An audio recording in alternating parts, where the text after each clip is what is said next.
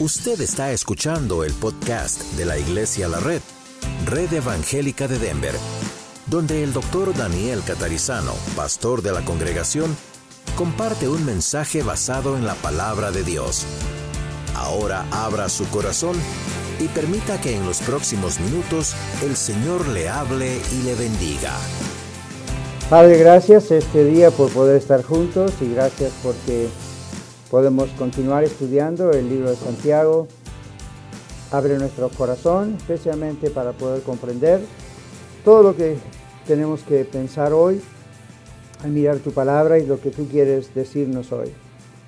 También pedimos por las otras clases y te damos gracias, Señor, por lo que estás haciendo en nuestras vidas, en la iglesia, y estamos dispuestos a escuchar tu voz. En el nombre de Jesús. Amén. Muy bien, Santiago capítulo 4, versículos 1 al 12. ¿Cómo nos está yendo con Santiago? Directo Santiago, ¿verdad? Muy directo. Muy bien, la semana pasada estuvieron aquí con hermano Oscar de la Red Norte. La semana anterior, a la anterior, porque estuvimos la semana pasada con un anime juntos y no tuvimos clases. Muy bien, y la anterior yo estaba con los hermanos de la Red Lakewood. Así que ya van a ver que a partir de muy pronto vamos a estar haciendo una serie de rotaciones con todo esto. Muy bien. ¿De dónde vienen las guerras y los pleitos entre vosotros? ¿No es de vuestras pasiones las cuales combaten en vuestros miembros? Codiciáis y no tenéis, matáis y ardéis de envidia y no podéis alcanzar, combatís y lucháis, pero no tenéis lo que deseáis porque no pedís. Pedís y no recibís porque pedís mal para gastar en vuestros deleites. Oh almas adúlteras, ¿no sabéis que la amistad del mundo es enemistad contra Dios? Cualquiera pues que quiera ser amigo del mundo se constituye enemigo de Dios. ¿O pensáis que la Escritura dice en vano, el Espíritu que Él ha hecho morar en nosotros nos anhela celosamente?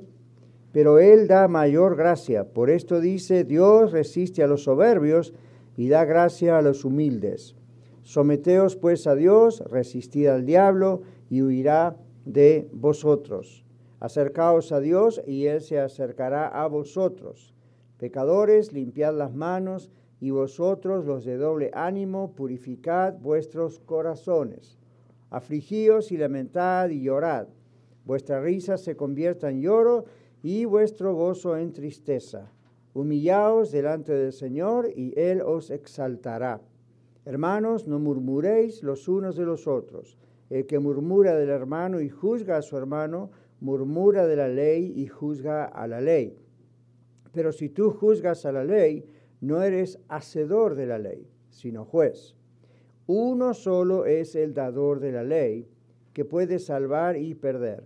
Pero tú ¿Quién eres para que juzgues a otro? Muy bien, ustedes tienen su bosquejo en la mano, los que están escuchándonos en radio no tienen bosquejo, pero síganos con atención. Y la primera cosa que encontramos aquí es la pregunta, ¿de dónde? Okay, lo tenemos en el bosquejo, ¿de dónde? Y acá vamos a leer rápido el bosquejo en parte porque eh, bastante largo, hay muchas explicaciones en estos 12 versículos.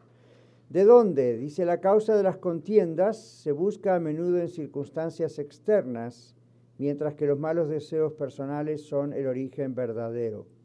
¿Verdad que es así cada vez que tenemos un problema, una contienda en la familia, o en la iglesia, o en el trabajo? Naturalmente buscamos culpables afuera. Rara vez empezamos por nosotros. Entonces la pregunta es una pregunta mm, para reflexionar. ¿okay? Entonces, ah, el origen verdadero son malos deseos personales. Guerras se mencionan aquí, etc. ¿Okay? Esto es en contraste con la paz de la sabiduría celestial. Está en comillas en su bosquejo la paz porque varias veces se menciona esta expresión, la paz, en el libro de Santiago. Luego está la palabra pleitos. Recuerden que estamos mirando siempre lo que dice el original. Aquí son peleas en griego. Y entendemos esa palabra, ¿verdad? Pleito, pelea.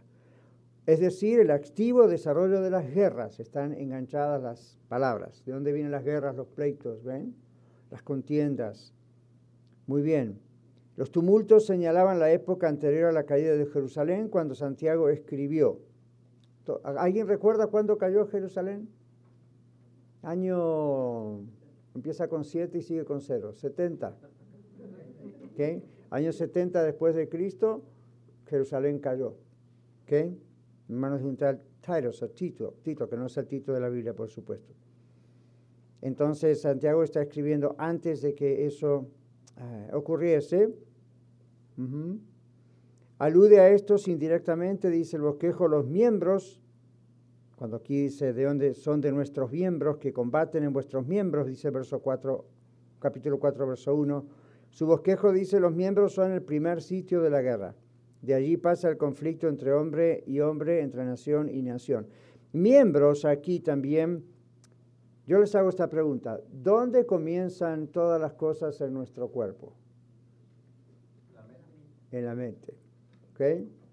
En la mente. Entonces, el primer miembro que tenemos que pensar que puede traer problemas es nuestro cerebro. Y no porque haya un problema mental. ¿ok?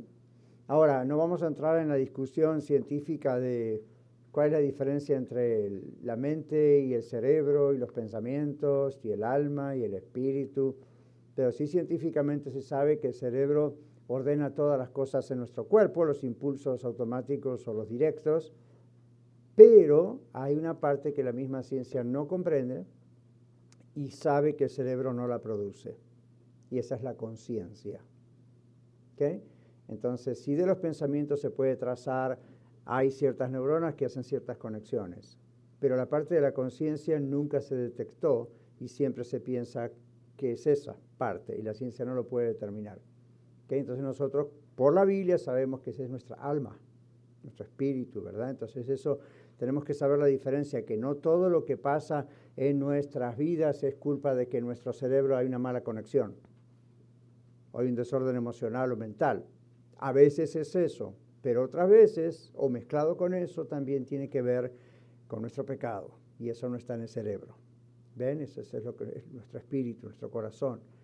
Como decimos, nuestro corazón, por supuesto, es un término que se usa en la Biblia y no es el músculo cardíaco que bombea sangre, ¿no es cierto?, en el centro del pecho, sino que es una manera de decir nuestro ser interior. En la Biblia a veces aparece no la palabra corazón, sino en el original aparece la palabra riñones y nadie piensa con los riñones nadie siente con las entrañas, pero es donde uno siente las sensaciones, ¿verdad? Cuando está nervioso o algo, generalmente se siente por ese lado. Entonces los antiguos pensaban, por ejemplo, hay un profeta que decía, mis entrañas, mis entrañas, me duelen mis entrañas, me duelen las fibras de mi corazón y cambia de aquí y usted dice, wait a minute. ¿Cómo están las emociones ahí abajo? No, es simplemente una forma de decir donde el cuerpo manifiesta la sensación, ¿verdad? Ahora, todo comienza desde nuestra mente. Los pleitos, las murmuraciones, todo lo que Santiago, la Biblia está hablando acá, comienza en nuestra mente. Ahí es el primer sitio. Luego dice el bosquejo, de allí pasa el conflicto entre hombre a hombre y nación y nación. Y luego hace la pregunta, ¿no son o no vienen de, una, esto es un llamado a la conciencia, ¿no es cierto?, de ellos. Luego está la palabra concupiscencias, literalmente es placeres. Es una palabra muy antigua en español, concupiscencias. Está medio difícil pronunciarla, pero parece un ejercicio de, canto, concupiscencia. pero es realmente deseos malos, placeres malos. Y esto también está en la mente. Pudiendo controlar eso, controlamos el no pecar. ¿Ven?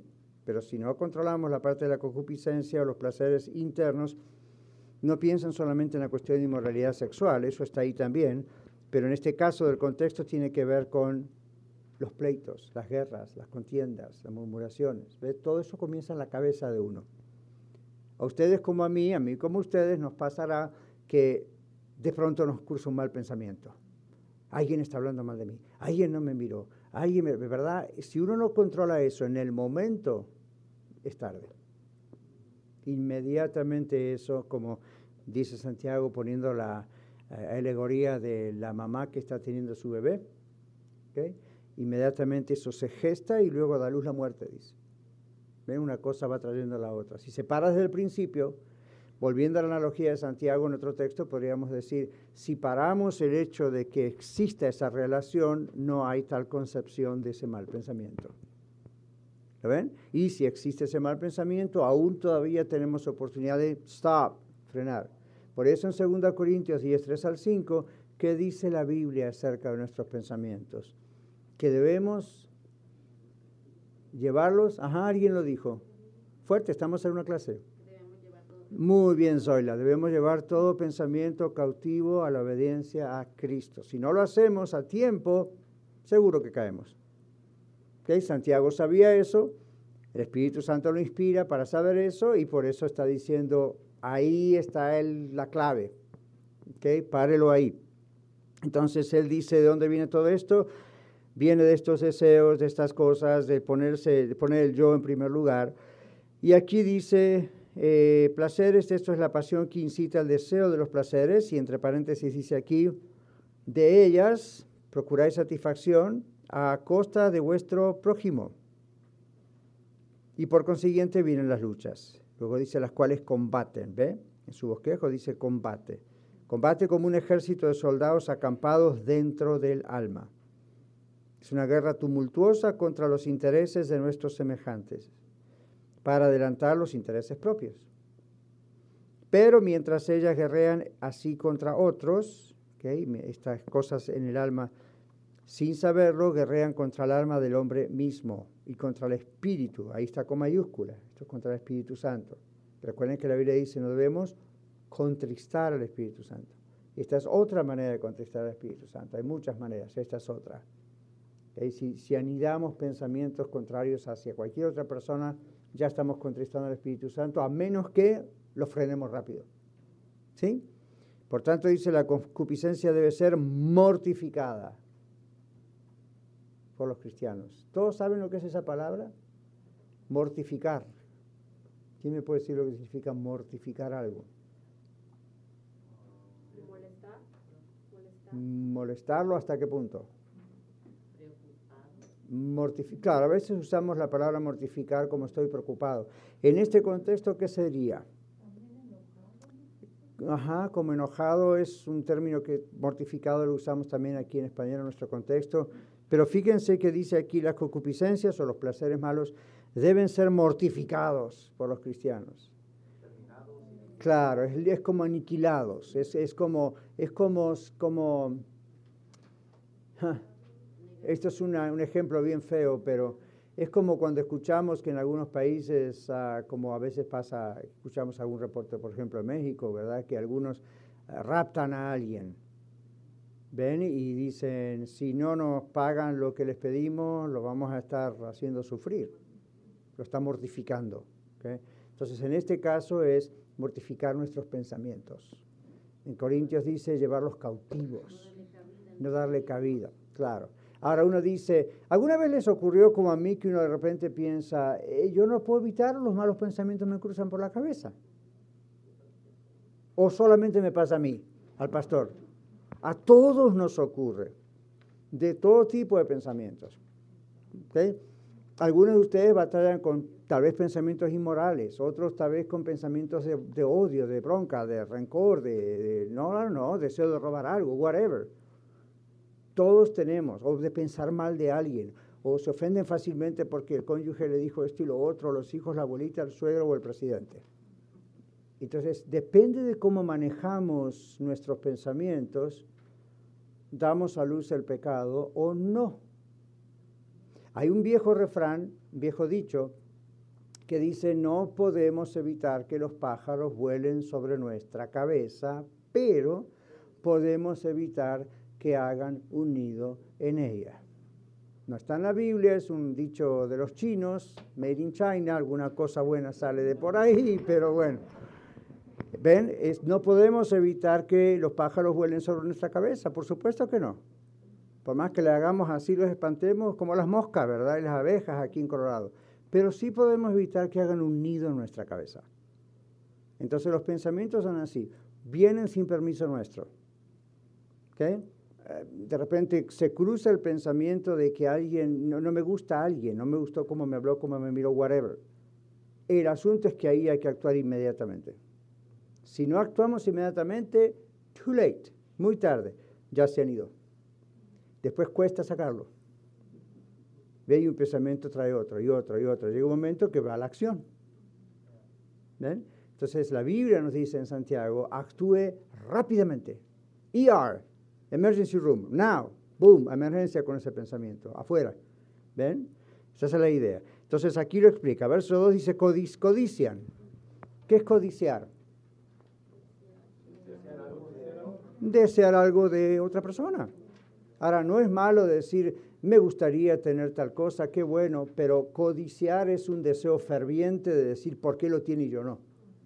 ¿Ven? Entonces no es solamente codiciar cosas materiales, puede ser codiciar la personalidad, puede ser codiciar la persona.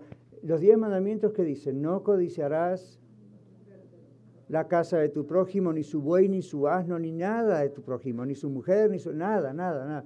Entonces uno puede admirar, desear, oh, me gustaría, tal, cómo me gustaría ser como tal persona, cómo me gustaría tener ese tipo de... Pero hasta ahí, eso no es codicia. En cuanto a eso se le da más fuerza, empieza la codicia. Entonces la codicia, si uno no la maneja, empieza la envidia. Y uno empieza a envidiar a la persona. O envidiar lo que tiene. Y ahí ya, pues, pecado. Entonces ve, no digamos, ah, yo no puedo. Sí que puede. Si usted tiene a Cristo en su corazón, el Espíritu Santo está dentro de usted para darle poder para vencer. ¿Okay? Así que esto no es una cuestión de psicología, de consejería y a ver qué podemos hacer para cambiar la conducta. Esto es directamente acción del Espíritu Santo si nosotros estamos dispuestos a someternos a ese control. Y le pedimos, Señor, ayúdame con esto. Entonces el Señor dice, ya te lo dije, está en la Biblia, esto es lo que tienes que hacer. Cuando venga ese pensamiento, no, yo someto ese pensamiento. Yo, no, esto no es lo que la Biblia quiere, esto no es lo, no que el Señor quiere, no. Entonces uno se va reeducando, el Señor lo va reeducando. Ahora, codiciáis, dice, y deseáis, ponéis la mente y el corazón sobre algún objeto, dice aquí, y no tenéis. Es decir, la codicia no asegura la posesión de nada. Perdemos nuestro tiempo, ¿verdad? Codiciando a algo o a alguien que no vamos a tener. Entonces, la codicia, encima de crear un problema para Dios y para nosotros y a los demás, el otro problema es que no logramos lo que codiciamos. ¿Ok? Por dice, codician y no tienen. Luego dice, matan y arden de envidia. Aquí dice, matan para alcanzar la posesión. No probable en el caso de los cristianos profesos de aquel entonces, dice Bosquejo, en un sentido literal, ellos no mataban a nadie, sino matar y envidiar en griego es desear tener. Podría traducirse devastar y oprimir por la envidia, el celo y el deseo de alejarse de vuestro camino y así sois homicidas ante los ojos de Dios. Eso es parecido a lo del adulterio. Cuando Jesús dice, oyeron que fue dicho, ¿dónde? En los diez mandamientos, no adulterarás. Pero Jesús lo explica diciendo, más yo os digo, todo aquel que mirar a una mujer para codiciarla, no dice mirar a una mujer. Uno puede mirar la belleza de una mujer, la, mujer puede mirar de alguna forma la belleza del hombre. El problema, es para codiciar. Ahí está el problema. Jesús dice, ya adulteró en su corazón. Desde delante de los ojos de Dios es, miren cómo Él le presta atención a lo que pasa en nuestro corazón, en nuestra mente. Entonces aquí Santiago, que conocía esto al dedillo, como decimos, ¿verdad? Dice, no, no se debe codiciar, devasta y oprime la envidia y el celo etcétera, y eso delante de Dios uno es homicida, está matando a otro con la envidia. Dice, no tenéis porque no pedís. Dios promete a los que oran, no a los que pelean. ¿Qué les parece esa frase? Si hay algo que entendemos que Dios nos quiere dar, sea material o no sea material, y entendemos que es el Señor el que está poniéndose de ser nuestro corazón, ¿debemos orar por eso o pelear por eso? Orar por eso, en vez de pelear por eso. En ocasiones, sabiendo que podemos orar por eso, sin embargo, peleamos por eso. Como los niños que hacen berrinche, lo quiero y lo quiero y lo quiero y lo quiero y si no me lo das lo quiero y me voy a empezar a patalear y a los berrinches y los adultos tenemos nuestras maneras de hacer nuestros berrinches como adultos. No, dice el Señor, eso es pelear, eso no es pedir. Está peleando con Dios. No a Dios. Ahora, no se confundan porque yo en el mensaje de hoy voy a estar mencionando a Jacob. Y Jacob, su nombre fue llamado Israel. Y la palabra Israel significa que lucha contra Dios y vence. Entonces, no vayan a confundirse cuando escuchen eso, porque la idea no es luchar de pelear, ¿ok? La idea es más luchar de insistir. ¿Recuerda el Señor Jesús cuando habló de mm, aquella viuda que fue con el juez injusto? Y le ganó. Porque el juez injusto dice, le voy a hacer caso, no sé a qué, me sigue insistiendo. ¿Saben cómo dice en griego? No sea que me hinche un ojo. Ahora, la, la, idea no es que Dios es un juez injusto.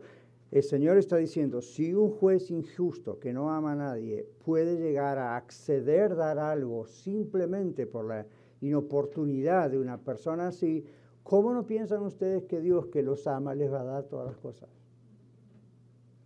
El punto es que Dios no quiere niños caprichosos. Dios no nos va a dar lo que se nos ocurre o lo que nos, nos pensamos que es lo mejor o lo queremos por envidia. Dios nos da lo que es mejor para nosotros, aun si no es lo que nosotros creemos que es mejor. Entonces aquí ah, dice, no tienen porque no piden. Dios promete a los que piden, no a los que pelean. Y entonces dice aquí, la petición de los injuriosos, homicidas y contenciosos no es reconocida por Dios como oración. Entonces, ¿cómo, cómo, cómo sabemos que Dios va a responder nuestra oración? Primero, si es la voluntad de Él y eso es lo mejor para nosotros, si no, no. Segundo, ¿en base a qué pedimos? ¿Estamos pidiendo en base a nuestra envidia por otro? ¿Estamos pidiendo en base a nuestra codicia por otro? Para Dios eso no es una oración, aunque la hagamos. ¿Vamos bien? ¿Comprendemos? Dios no toma eso como una oración, porque está mirando la razón por la cual estamos orando y la razón no es válida delante de Él, es pecadora la razón, entonces, o pecaminosa. Entonces, ¿cómo Dios va a responder eso? ¿Ven? Sería mal para nosotros. Si Dios nos ama, no nos va a dar algo mal. Otro texto en la Biblia dice, ¿verdad? Que como un padre, si su hijo le pide pan, le va a dar qué? Una serpiente. No, entonces ve, Señor, no va a dar malas cosas aunque los hijos se encaprichen y mucho más cuando ven que la motivación por la cual quieren pedir no es buena. Aunque la hagan aparecer muy espiritual, Dios conoce el corazón. Muy bien. Entonces dice, si oráis, no habría guerras y luchas, diría Santiago aquí. Y esta es la contestación, la contestación o respuesta a la pregunta del versículo 1. ¿De dónde vienen las guerras y los pleitos? ¿Okay? Verso 3 el apóstol anticipa que algunos objetarán diciendo, nosotros pedimos. ¿Qué? Porque el verso 3 dice, pedís y no recibís porque pedís mal para gastar en vuestros deleites. El comentario acá dice que el apóstol anticipa que algunos objetarán diciendo, pero nosotros pedimos. ¿Okay? Verso 2 también. Y él replica, no es bastante que pidáis buenas cosas, sino que debéis pedir con buen espíritu y buenas intenciones. Ven lo de la motivación, otra vez. Pedís mal para consumirlo o gastarlo. El objeto de vuestro pedido es consumirlo o gastarlo. En deleites. Ahora, cuidado, hay un texto que dice, deleítate a sí mismo en Jehová y Él te, concederá las peticiones de tu corazón. Entonces, ¿se contradice aquí la Biblia? No. Fíjese que dice, deleítate a sí mismo en Jehová. Cuando uno se deleita en Jehová, nuestras peticiones de nuestro corazón son genuinas, porque Él mismo es el que pone esos deseos en nuestro corazón. ¿Ven? Entonces, cuidado porque en muchos lugares se usa ese texto para decir, pida lo que quiera, deleítese en el Señor, pida lo que quiera. No es lo que la Biblia dice. Observenlo bien. Si uno se deleita en el Señor, entonces sí va a conocer la voluntad de Dios, las peticiones que uno quiere pedirle a Dios son inspiradas por el mismo Dios, seguro que viene la respuesta. Ninguna duda. ¿Ven? Deleítate a sí mismo en el Señor, oh Jehová, y Él te concederá las peticiones de tu corazón. Entonces, no es pedir lo que se nos ocurre. Pedid mal para consumirlo es el problema, dice Santiago aquí. No para que tengáis lo que necesitéis para el servicio de Dios. Y el servicio aquí no tiene que ver con la reunión del domingo, o el servicio este de la escuela de vida o, o ser pastor, sino que nuestra vida está hecha para el servicio del Señor. ¿okay? Si orases bien, dice aquí, serían suplidas todas vuestras necesidades propias. Entonces cesarían vuestras codicias que motivan guerras y luchas. Aún las oraciones de los creyentes son mejor contestadas muchas veces cuando sus deseos resultan defraudados. Cuando el Señor, en vez de darnos lo que se nos antoja, nos da lo que realmente Él quiere, porque sabe que es bueno para nosotros. Pero observen esta parte. Dice, si oráramos bien, serían suplidas todas nuestras necesidades y cesarían nuestras codicias, que son los que motivan las guerras y luchas entre nosotros. ¿Saben qué? Cuando uno está en comunión con Dios, está satisfecho. La codicia no tiene lugar. Uno puede admirar a otros o las cosas de otros, pero no entra la codicia. Uno está, lo tengo todo con el Señor. Sea pobre, sea rico, sea clase media, tenga casa, tenga apartamento, tenga carro, una bicicleta. Si uno está realmente satisfecho, genuinamente satisfecho. Hay otras personas que de repente no, no están genuinamente satisfechos, sino que se autoconvencen que eso es humildad espiritual. No siempre. Puede ser una máscara que de humildad. Pero cuando de verdad uno está en comunión con el Señor, el Señor satisface todo. Entonces no entra la codicia. Pasa por la cabeza, pero patina como si tuviera cera. ¿Ven? Muy bien, seguimos. El 4. El verso 4 dice, oh almas adúlteras, ¿no sabéis que la amistad del mundo es enemistad contra Dios? Cualquiera pues que quiera ser amigo del mundo se constituye enemigo de Dios. En su bosquejo dice, Dios es el marido legítimo, los hombres del mundo son tenidos colectivamente como una adúltera e individualmente como adúlteras del mundo. En cuanto los hombres del mundo y sus motivos y hechos sean ajenos a Dios, por ejemplo, sus deleites egoístas, sus guerras y pleitos, codiciosos y ambiciosos, eso creará enemistad. Es un estado de enemistad misma, de enemistad contra Dios. Ahora no hay que confundir ahí cuando la Biblia dice que debemos ser sal y luz del mundo. Entonces, hay gente que lo ha llevado a un extremo de pensar, bueno, aquí dice no vemos las cosas del mundo, entonces no podemos ir a un concierto.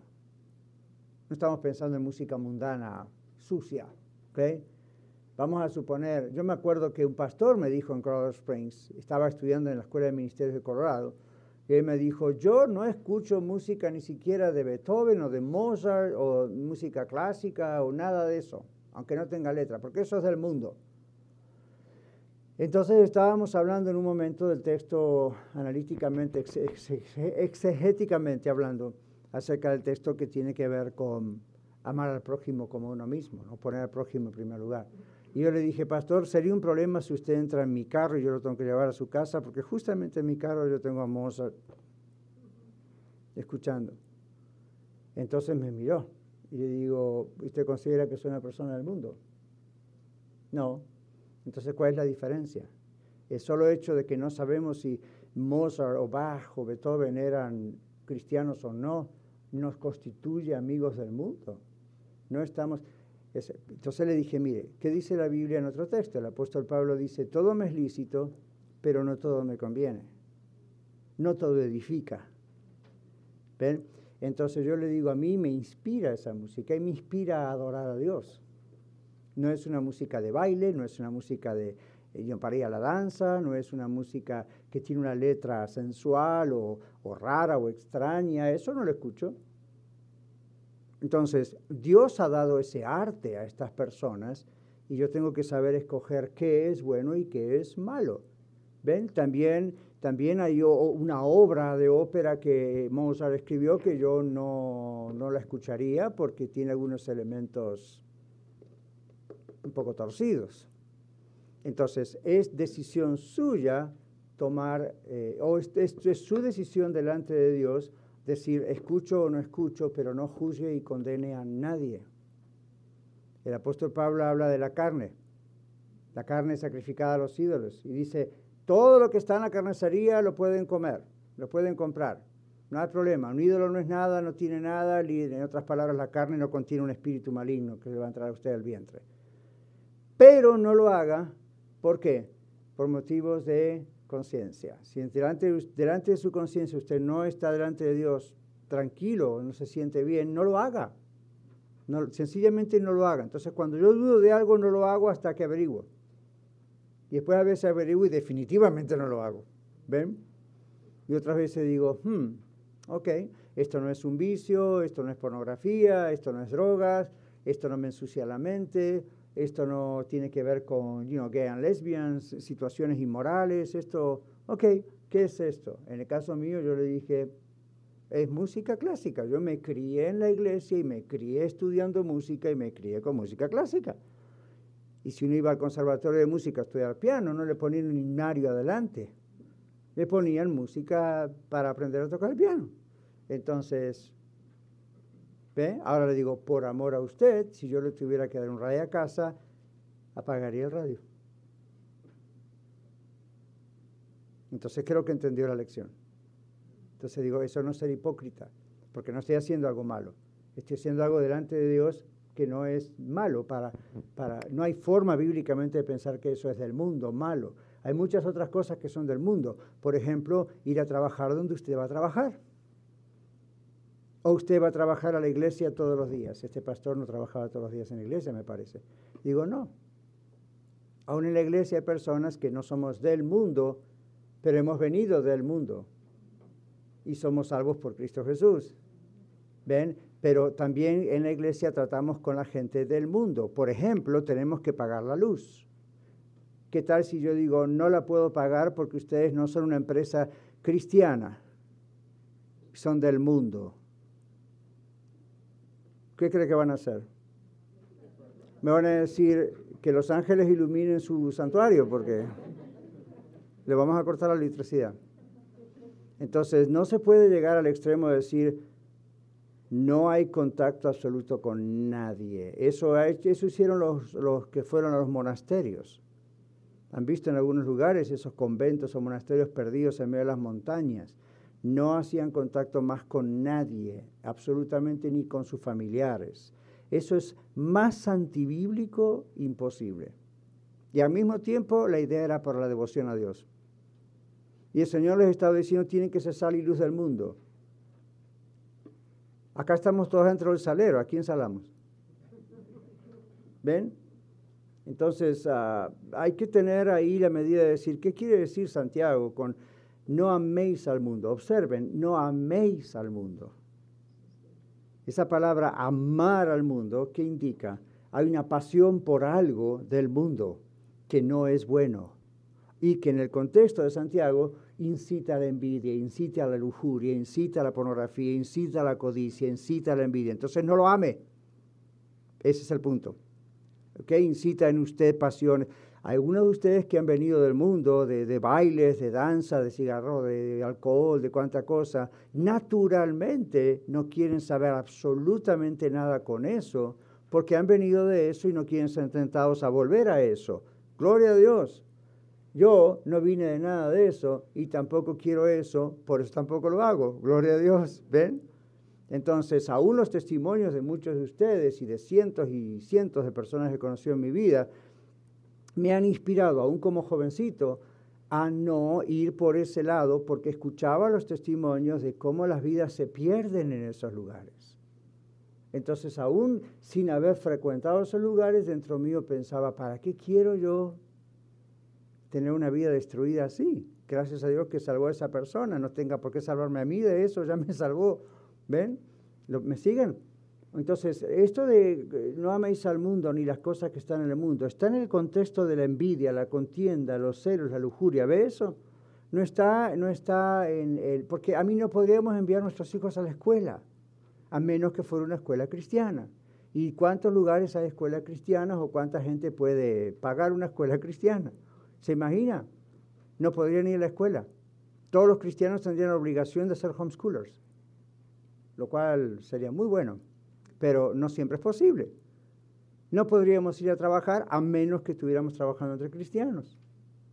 ¿Bien? Entonces hay que, hay que comprender qué significa no ser amigo del mundo. Está hablando de no tener pasión por esas cosas que el mundo tiene, que nos atraen del mundo y nos distraen de Dios o nos hacen pecar. Otra forma más cercana a cualquiera de nosotros es no sea tan amigo de Facebook, no sea tan amigo de YouTube, no se pase todo el tiempo en YouTube o en Instagram y nunca lea la Biblia y nunca ore, está amando las cosas del mundo. Bien, entonces uno dice, bueno, yo nunca fui alcohólico, drogadicto, no, pero a lo mejor es adicto a YouTube, I don't know es decir, las novelas o cosas así que ensucian la cabeza de uno. Entonces uno piensa, ok, tengo que saber qué, qué está diciendo no amar al mundo. Y en algunos casos es más seguro estar lo más lejos posible de algunas cosas, porque la Biblia dice que piensa estar firme, entonces nunca piensa que está muy firme. ¿Ok? Ok, seguimos. Dios es el marido legítimo, ven lo que dice este versículo, uno no puede adulterar, ¿ok? Amando al mundo más que al Señor. Luego dice, el que quiere ser amigo del mundo se transforma en enemigo de Dios. Lo constituye a ser enemigo de Dios. Verso 5 dice aquí, o pensáis que la escritura dice en vano. Otra forma de decirlo es sin causa. ¿Me siguen lo ven en el bosquejo, verdad? Sin causa. El griego dice vanamente. Reina Valera 60 lo traduce en vano. Es una buena traducción ahí. Sin causa, vanamente. Ninguna palabra de la escritura puede ser en vano. ¿Qué dice la escritura? El espíritu que mora en vosotros o en nosotros. Otros manuscritos dicen que Dios hizo morar en nosotros, es decir, desde Pentecostés, ¿no es cierto? Si así se traduce. Y luego dice, el, el, espíritu codicia o envidia, nos anhela celosamente, es decir, como vosotros, o sea, como vosotros en vuestras guerras y pleitos mundanos. La pregunta aquí es, ¿es posible que el mismo Espíritu Santo que a través de Santiago en la Biblia nos está diciendo, que no celemos, ni envidiemos, ni codiciemos, ¿Él tiene problemas con los celos? No. Porque ven que acá dice, Él nos cela. Wait a minute, como pareciera una contradicción, nos está pidiendo a nosotros que no hagamos, porque celos en realidad tiene que ver con codicia también, de una manera. Y ahora el Espíritu Santo nos cela. ¿Qué significa esto? Bueno, esto hay que entenderlo bien, porque hay ciertas personas que ustedes conocen o no, populares, una de ellas Oprah Winfrey, no sé si ustedes la conocen, pero fue una actriz y después se hizo una, una mm, la mujer, una de las mujeres más, más ricas del mundo, Oprah Winfrey. Y ella, ella nació en una iglesia bautista, como hasta los 22, 23 años, ella fue creyente en una iglesia fiel, y este, según ella, este texto la alejó del Señor. ¿Escucharon eso? Este texto la alejó. ¿Cómo un texto de la Biblia la puede alejar del Señor? Dice, ¿cómo el Espíritu Santo va a ser celoso? No puedo creer que nadie se lo explicó. Casi siempre cuando una persona comienza con una cosa así y empieza a dudar de algo desde la Biblia, es porque ya cayó, ya pecó, ya cayó y no quiere volver atrás.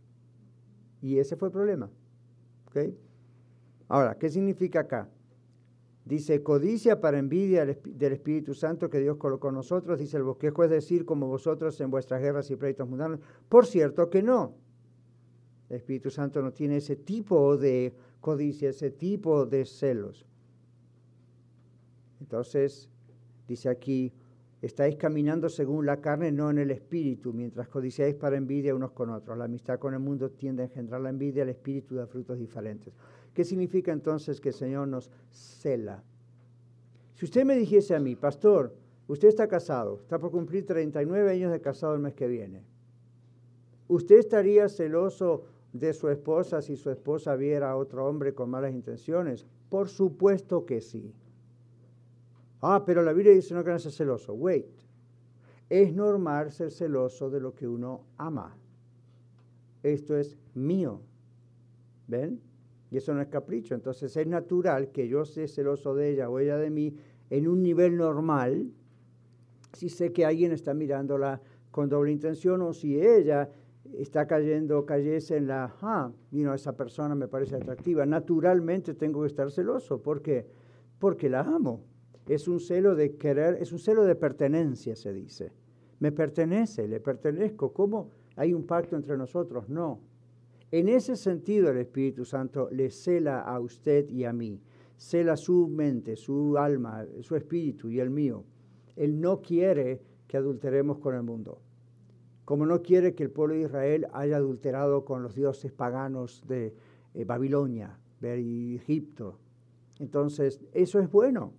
Eso habla de que nos ama tanto que Él no tolera que nosotros seamos adúlteros, porque Él jamás nos engañaría a nosotros. ¿Ven? Entonces, ahí está el contexto. El verso 6 dice, pero por lo contrario Dios da mayor gracia. ¿Okay? Esto es gracia siempre creciente, tanto más cuando os apartéis de la envidia. ¿Usted sabía que la gracia de Dios en usted continúa creciendo? No lo deje como para hace you 128 años y medio me convertí y esa fue la gracia de Dios y ya paró ahí. Sigue creciendo a través de nuestra vida. ¿okay? Entonces aquí dice la mayor gracia, también gracia creciente, dice el bosquejo más cuando os apartéis de la envidia. Dice el mismo Dios que hace que su espíritu more en los creyentes, como dice el verso 5, por el mismo Espíritu Santo también habla en las Escrituras. Resiste que dice aquí, a verso 6, Él da mayor gracia, por eso dice, Dios resiste a los soberbios y da gracia o aumenta la gracia en el creyente humilde. Literalmente se pone en orden, dice el bosquejo, el Espíritu Santo resiste, se pone en orden de batalla en su contra, ¿ok? Así como ellos. Dios vuelve a pagar al pecador en la misma moneda o con la misma moneda. La soberbia es la madre de la envidia es peculiarmente satánica, pues a causa de ella Satanás cayó. ¿Recuerdan en el cielo? Esa fue la razón por la cual Satanás cayó, la soberbia. Los soberbios, el griego en derivación significa que uno aparenta ser superior a sus semejantes y así se levanta en contra de Dios. Recuerden que esa es la misma tentación del diablo hacia Adán y Eva. ¿Con qué Dios os dijo esto y lo otro? No, lo que pasa, Eva, es que sabe Dios que el día que hagan esto van a ser como Él. Eso es muy atractivo. A mí, ¿a quién de ustedes como a mí no nos gustaría saberlo todo? Absolutamente todo. A todos.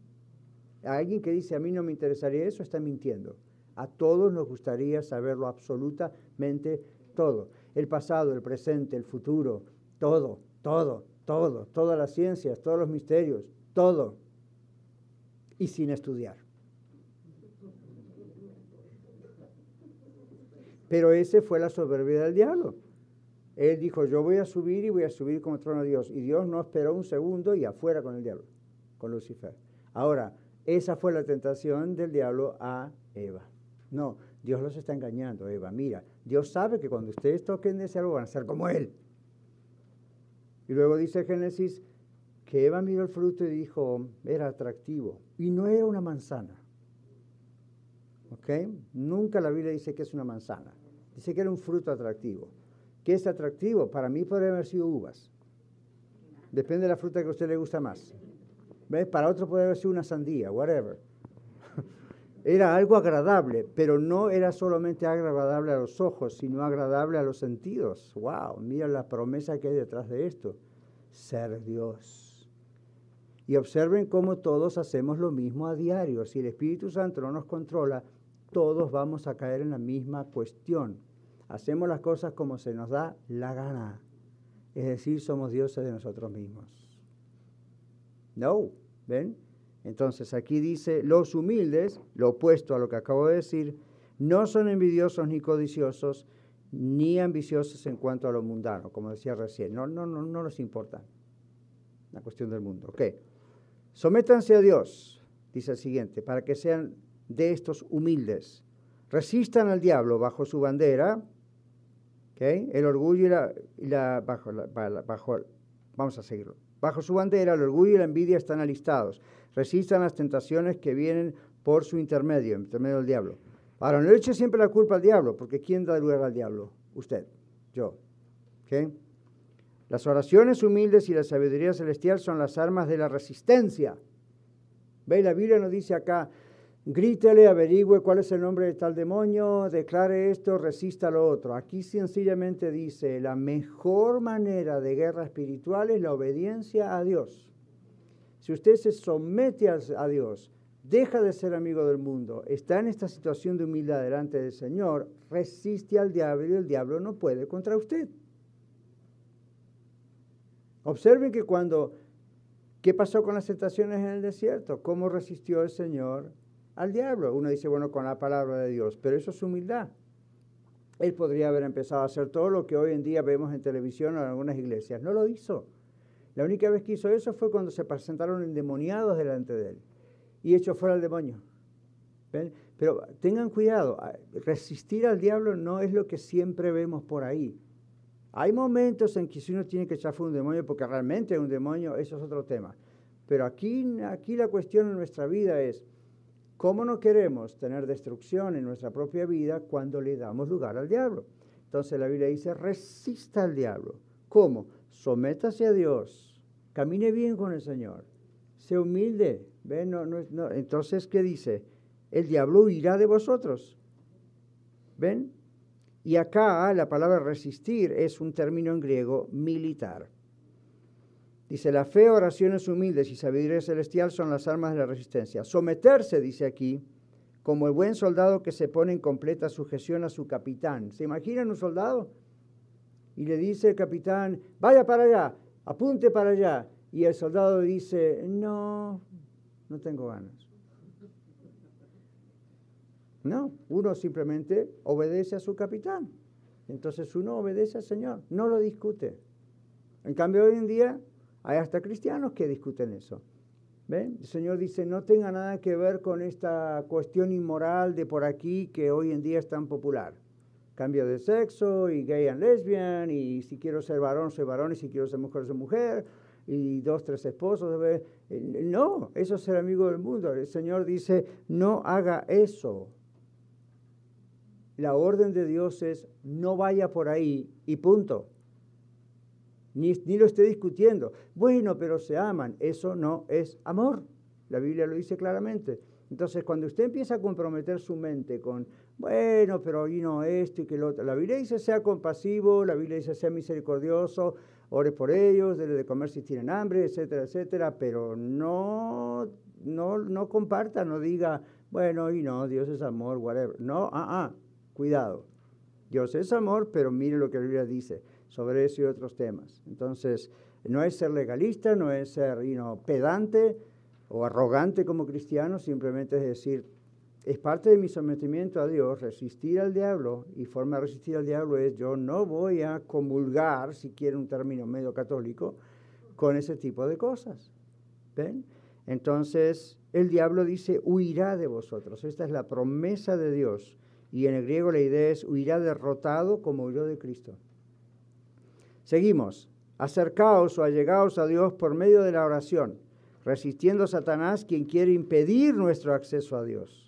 Diablo no quiere que usted ore. Entonces va a encontrar un montón de distracciones y situaciones para no orar. Luego dice, limpian las manos. Las manos son los instrumentos externos de la acción, ¿verdad que sí? Antes de que nuestras manos hagan algo malo, nuestra mente ya lo programó. Solo los limpios de manos pueden ascender al monte del Señor, recuerdan el Salmo. Justificados por medio de Cristo, el único que fue puro y tal como ascendió allá. Dice, purificad los corazones. ¿De qué? De vuestro adulterio espiritual, lo que dice el verso 4 que recién vimos. De vuestra mundanalidad, de ser amigos del mundo. Vuestros corazones, la fuente interior de toda impureza. Y después dice, ustedes los que son de doble ánimo, están divididos entre Dios y el mundo. El de doble ánimo tiene el mal en el corazón el pecador lo tiene en las manos. ¿Ven? El de doble ánimo. ¿A qué se refiere? Porque a veces pensamos el hipócrita. Bueno, puede ser, pero doble ánimo es la persona que están... ¿Han escuchado esa expresión que se usa en muchas iglesias, con un pie en la iglesia y un pie en el mundo? Como que ya me gusta ir a la iglesia, me gusta esto y me gusta lo otro, pero también me gusta aquello otro tome una decisión, no puede estar a caer. Ese es el punto. ¿Ok? Entonces uno, otra vez, no es arrogancia, ni es legalismo, ni es santurrón, ha escuchado eso, ¿no? No, es, ok, tengo que tomar una decisión. Y a veces la decisión no nos va a gustar porque lo vamos a decir, bueno, eso no es el amigo del mundo, como yo dije recién. Por ejemplo, yo mencionaba antes la cuestión de la inmoralidad sexual. ¿Qué me dicen del alcohol? La Biblia dice, no mires al vino cuando rojea porque se entra suavemente, pero su fin es camino de muerte. ¿Cuál es la idea? Aunque el vino está en la Biblia, aunque no tenía agua como algunos piensan, era realmente vino, el punto es control. Mejor no antes de caer. ¿Ven? O si a alguien en su familia, en su iglesia, en su contexto cultural, le puede ser un tropiezo, le puede estorbar, no lo haga. Porque amor al prójimo es la otra persona, está antes que yo. ¿Qué? ¿Lo ven?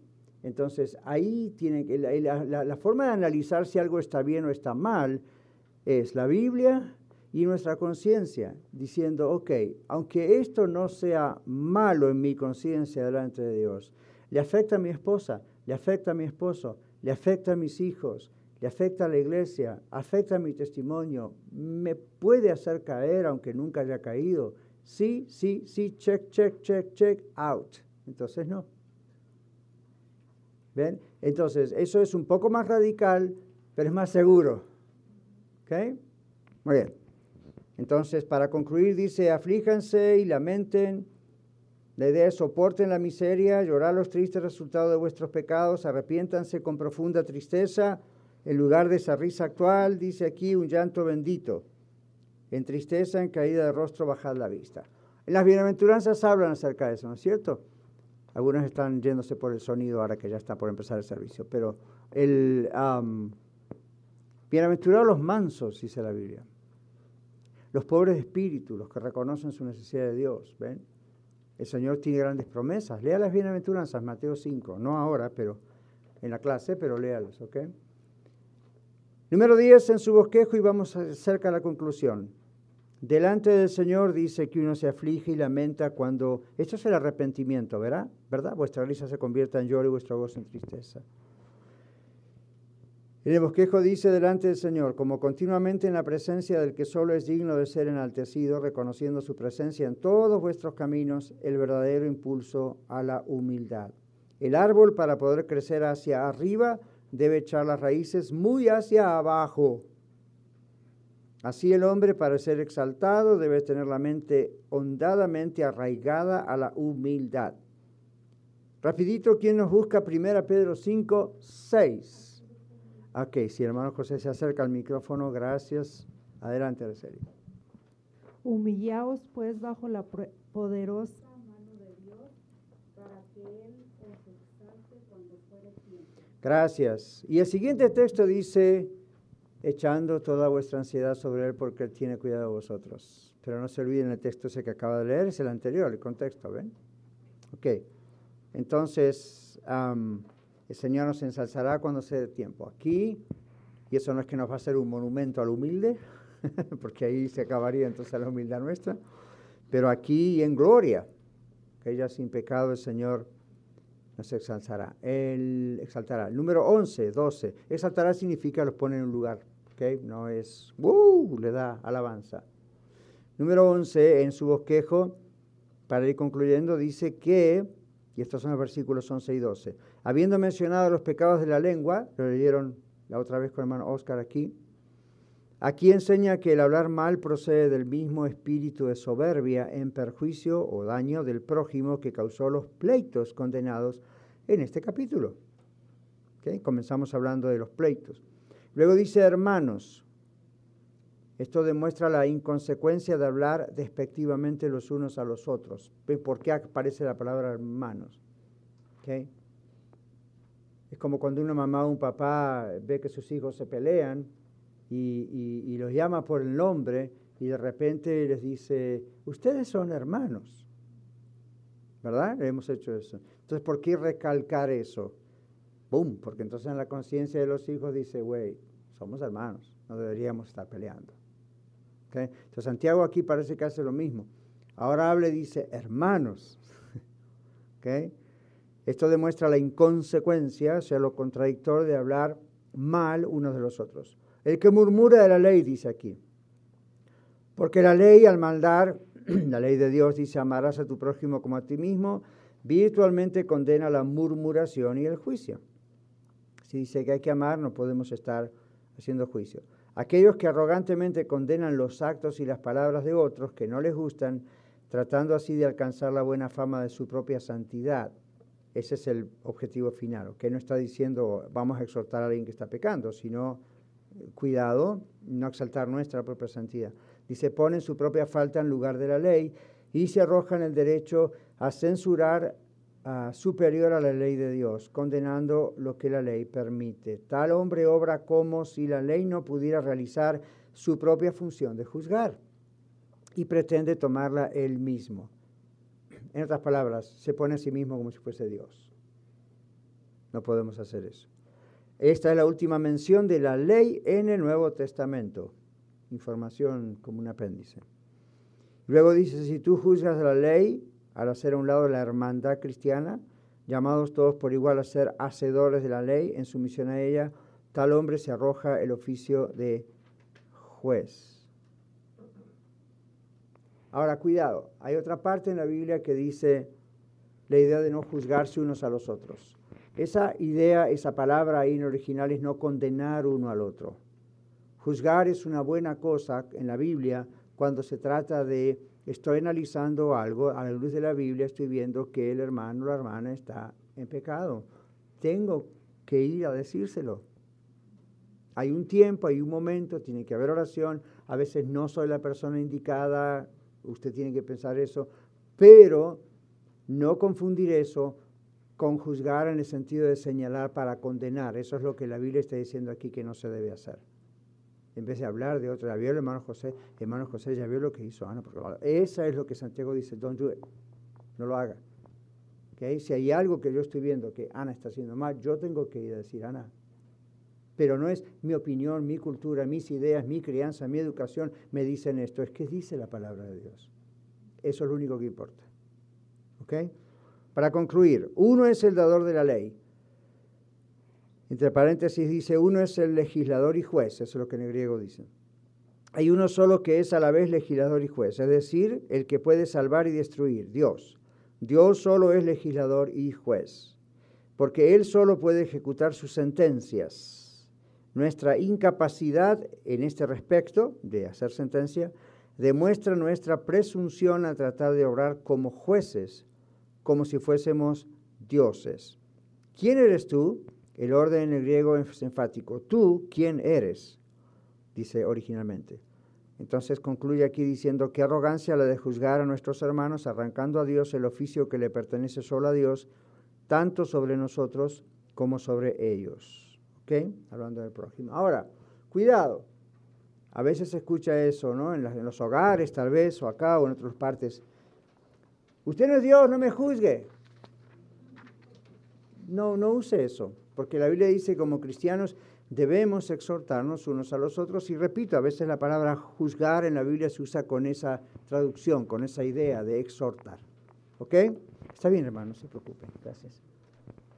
Em, ¿Alguna pregunta? ¿Estamos bien? Es duro, Santiago, es muy directo. Es muy directo. Como decimos en algunos países, Santiago no tenía pelos en la lengua. Pero recuerden que Santiago fue inspirado por el Espíritu Santo. No fue, se sentó un día y dijo, quiero decirle esto a la iglesia. Dios le ordenó escribir estas cosas y Santiago es muy directo. Cuando comenzamos el libro hace unos, I don't dos meses atrás o algo así, yo les dije, el libro de Proverbios muestra sabiduría, el libro de Santiago muestra la sabiduría en la práctica. Es la sabiduría de Dios puesta en los, todos los días, las cosas prácticas. Si ustedes leen los dos libros, les dije yo, paralelos, lo van a entender aún mejor. ¿Okay? Es bien, bien práctico. Ahora, todo esto que dice Santiago, ¿alguno de ustedes jamás escuchó esto? ¿Verdad que sí? Todos hemos escuchado esto. A lo mejor hoy dicho de otra manera, pero esto lo escuchamos muchas veces directamente del libro de Santiago o de otros libros de la Biblia. ¿Okay? Termino diciéndoles esto. Hay un texto en la Biblia que dice, el que sabe hacer lo bueno y no lo hace, es pecado. Y otro texto de la Biblia, el Señor Jesús mismo dijo, si sabéis estas cosas, más bienaventurados seréis si las hiciereis, si las haces. ¿Okay? Terminamos orando. Padre, gracias te damos por esta lección, como te habíamos pedido al comienzo. Te pedimos ahora al final, métela bien dentro de nuestro corazón, en nuestras manos, en la práctica, en nuestra lengua, en nuestros pensamientos. Somos débiles, pero te tenemos a ti. Y al tenerte a ti somos fuertes. Ayúdanos, en el nombre de Jesús. Amén. Muchas gracias por escuchar el mensaje de hoy. Si tiene alguna pregunta en cuanto a su relación personal con el Señor Jesucristo o está buscando unirse a la familia de la Iglesia La Red, por favor no duden en contactarse con nosotros.